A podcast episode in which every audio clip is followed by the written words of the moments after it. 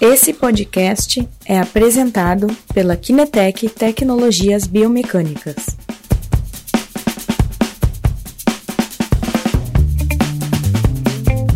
Olá pessoal, aqui é o Christian da Kinetec. Uh, agradeço uh, todo mundo que está participando e também quem participou já uh, nas lives do ano passado. Uh, foi uma experiência para nós muito legal.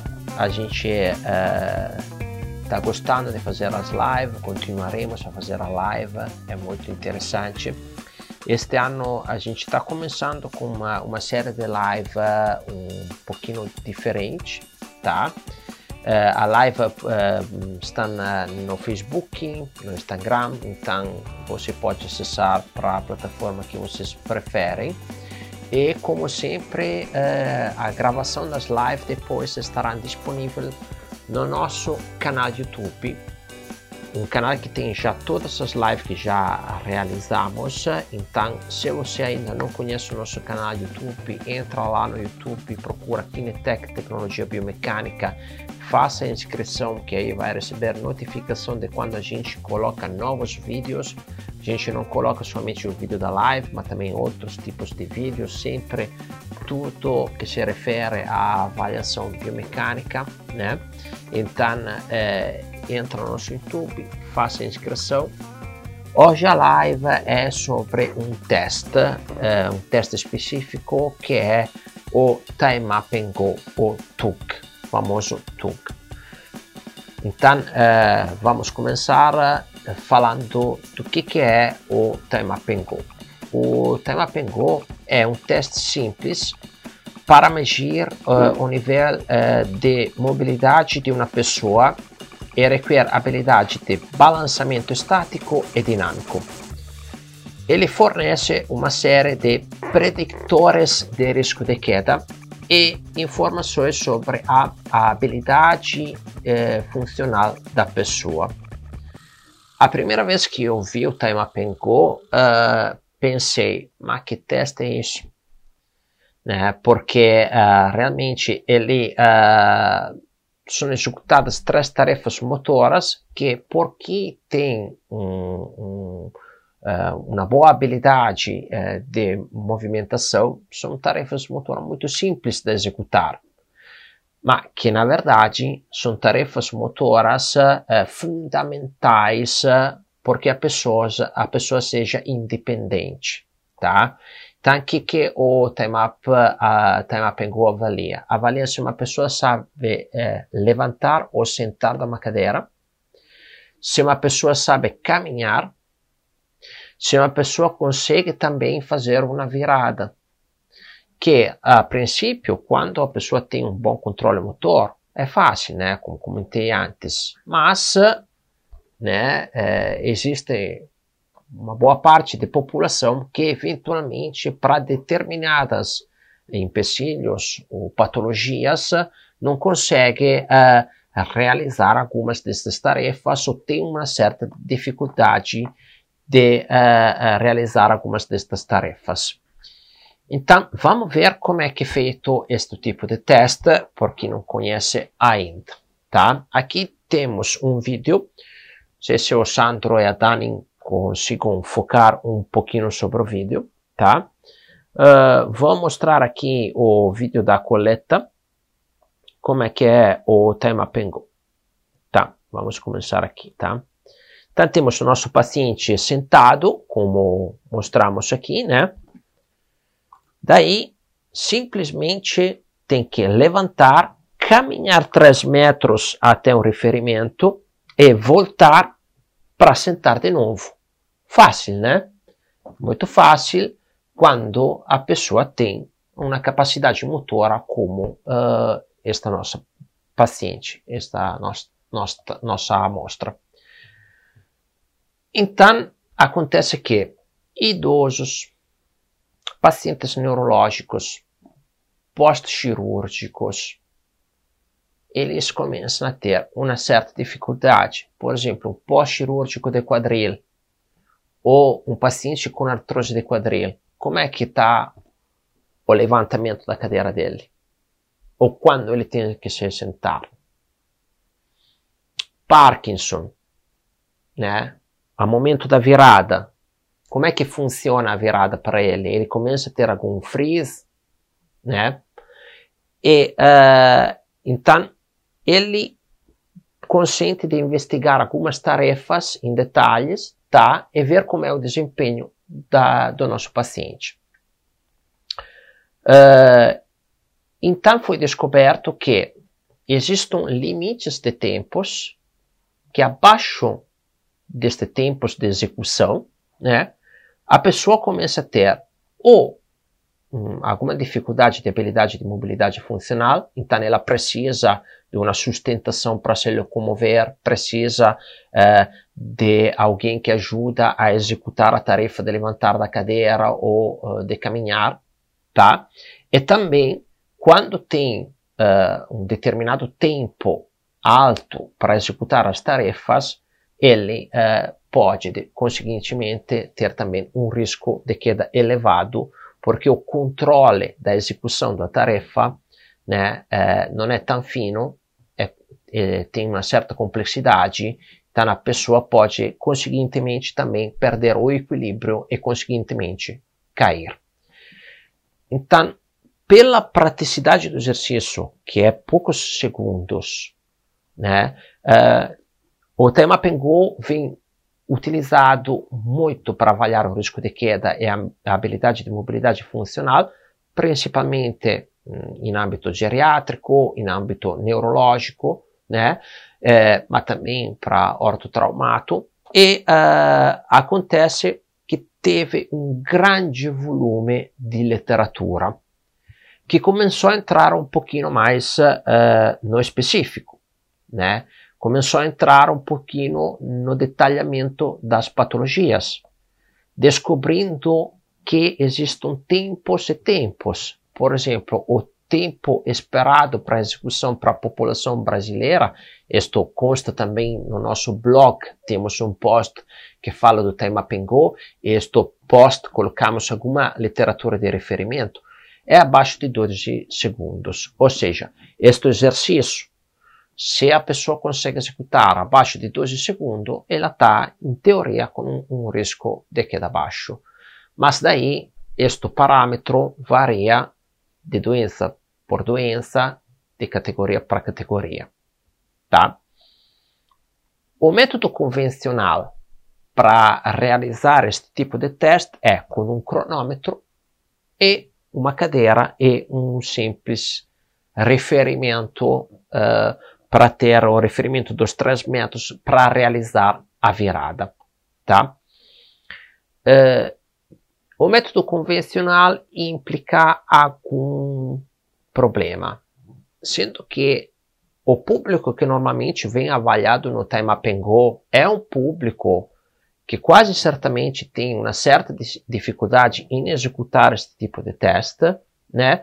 É, a gente precisa ter um cuidado com a segurança, né? Neste teste. Então, uh, o operador que realiza este teste muitas vezes precisa também acompanhar o paciente porque não caia, porque não tenha problema, porque não atropece, porque não caia durante o teste. Então, aqui é o primeiro o problema que temos, né? O operador tem que cronometrar, conferir como é a execução, dar segurança ao paciente, tá? E pode acontecer que, eventualmente, durante a, a coleta, né, eh, o cronômetro tem algum problema, tipo aperto uh, cedo demais, aperto tarde demais, para conferir o, o tempos. Claro que quando tem um paciente que executa o tema Pengu em 45 segundos, se for 43 ou se for 47, né, não é uma variante muito grande, né? Mas quando a gente está buscando melhorar a condição do nosso paciente, né, e usamos o teste como comparativo para ver se efetivamente as tarefas motoras uh, começam a ter um desempenho melhor, né? Uh, aí a relevância da acurácia do, dado de tempo começa a ser importante. Outro é, pequeno empecilho que temos com o método convencional é que a gente tem o tempo de tudo. Ou seja, ou eu faço um filme começo a detalhar, gastar tempo para descobrir quanto tempo ele demorou da, sentado em pé, quanto tempo demorou para caminhar daqui ali, quanto tempo demorou a fazer a virada, a voltar, a sentar de novo. Né? Uh, então, isto é uh, um, um, problema que com o método convencional, com o cronômetro, né, estas subdivisão de tarefas fica uh, um pouquinho complexa da analisar. E sendo que um teste a ser utilizado dia a dia em hospitais ou grandes centros clínicos reabilitativos, né, eh, fica criando assim um, utilizo uh, né, não completo do potencial que o teste permite. Porque, como falamos antes, cada patologia eventualmente tem a sua complexidade em uma específica tarefas uh, deste tipo de teste. Então, uh, depois há outro problema que tem uh, o método convencional que, ok, eu fiz o cronômetro e tenho que abrir um computador, colocar ele dentro uma tabela de Excel ou dentro de uma ficha de um paciente para fazer o comparativo vira sempre uma coisa meio que manual, complexa, não tão prática, tá? Então, eh, o, o, potencial do teste vem subutilizado para a complexidade que tem o método convencional, que de qualquer forma traz uma informação extremamente valiosa, que é o tempo geral do teste, mas que uh, não permite aproveitar de todo né, as informações que o teste realmente nos traz. Então, uh, a gente tem uma solução por isso, que é uh, o teste com o sensor inercial de Volk. O sensor inercial de Volk, por quem não conhece, é um sensor uh, que faz parte da nossa linha de produtos, permite avaliar marcha, time up and go e outros tipos de teste, fornecendo os parâmetros espaço-temporais e eventualmente também de cinemática. E o teste feito desta forma consente ao operador de ficar livre de dar segurança ao paciente durante o teste porque é o sensor que vai fazer a coleta e gerar o relatório, não é o operador. O operador, uma vez que começa a coleta, se aproxima do paciente e fica cuidando da segurança do paciente até que ele não está sentado de novo, onde o operador está pronto para encerrar a coleta e gerar já o relatório, voltando durante este processo de geração de relatório a cuidar do paciente novamente. Mas como é que funciona esta coleta dentro do software? Vamos ver ela. Muito simples. Estou dentro do meu software, clico, aqui a gente tem, né, vamos ver aqui a, a fase de coleta, né, tem uma fase que o paciente já está caminhando, a gente enxerga aqui, opa, enxerga aqui o sensor se movimentando, encerro a minha coleta, pronto. O paciente já estava sentado e vem gerado auto automaticamente um relatório que fornece uma série de informações. Se tem habilidade funcional, se tem risco de queda uh, alto, baixo, uh, eh, etc. Subdivide as fases do, da, da coleta. Vamos ver um pouquinho este uh, relatório, né? Então, a gente, desta forma, uh, liberamos o, o, o operador para dar segurança durante o teste. Não precisa ter um colega, pode ser um operador sozinho a, realizar este tipo de teste. Coloca o sensor no paciente, o paciente está pronto, no computador dá OK, ou eventualmente no sensor ativa a coleta, porque o sensor tem a possibilidade de coletar internamente os dados, fica cuidando do paciente uh, durante a execução do teste, o paciente se, uh, senta ou encerra a coleta no sensor ou encerra a coleta no computador, liberamos o paciente, já estamos com o nosso laudo. Um laudo que vai já automaticamente processar as informações, personalizando elas em base à patologia que o paciente tem e vai passar se o paciente tem habilidade de mobilidade funcional independente, dependente parcial ou totalmente dependente e quanto é o risco de queda do nosso paciente, se é baixo, médio ou alto. Ok, estas informações que são extremamente rele relevantes no momento, porque uh, no momento que eu tenho um paciente com um risco de queda alto, já entro no protocolo de segurança para ele, ou seja, com ele temos que atuar da forma que o protocolo de segurança que a instituição estabeleceu uh, tem, né? Então ele já permite rapidamente de ter este tipo de informação que é a mais uh, relevante, provavelmente, mas além disso né? Tudo isso depende do tempo geral é referente a, a cada patologia. O sistema apresenta também depois as diferentes fases. Então, como mostra a imagem aqui embaixo, né?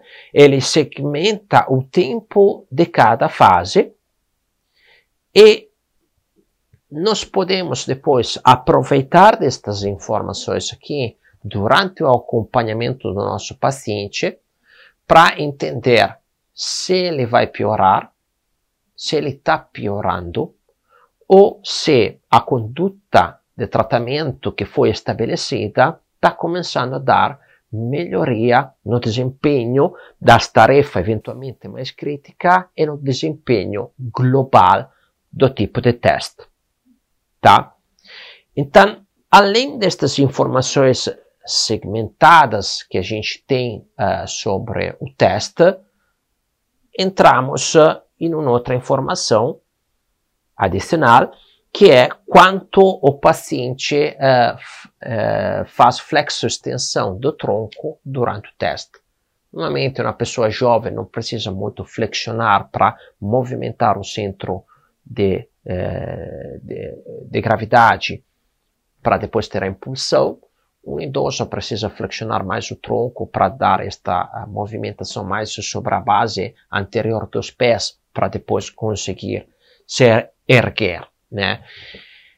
E a coisa interessante é que dentro do software esta informação fica no ficha do paciente. Eu não faço outro que executar outros testes e o software tem a ferramenta comparativa eu consigo depois ver a evolução do teste com um gráfico de acompanhamento que me permite entender se o meu paciente está começando a ter uma melhoria ou está começando a ter uh, mais problemas.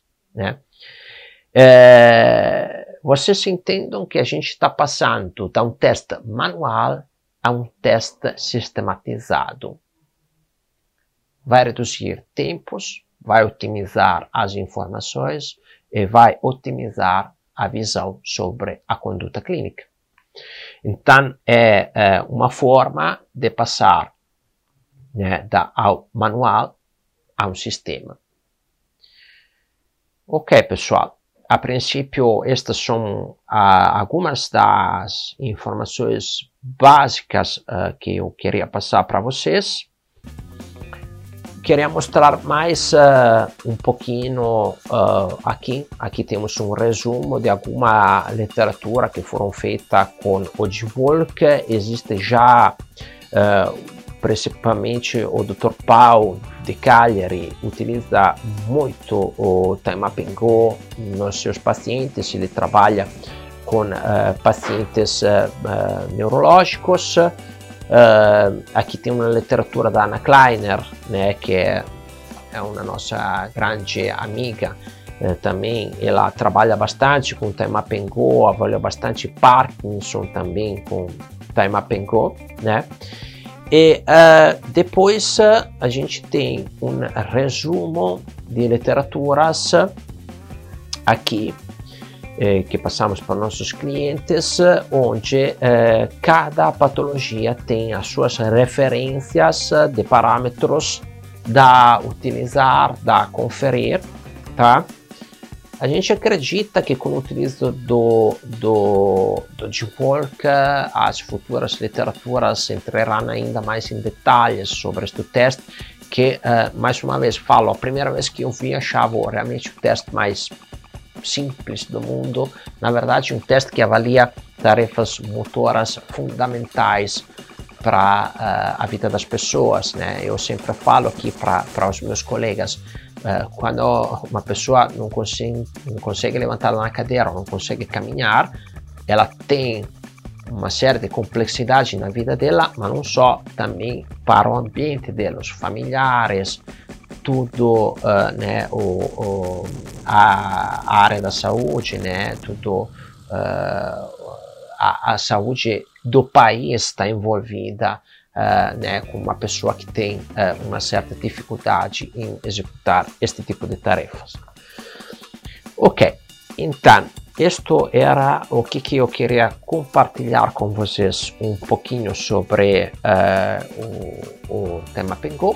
Ok, pessoal, Hoje era isto, falamos do tema Pengu. Na próxima sexta-feira teremos a Kelly, acredito que é, vai ser realmente a última live dela.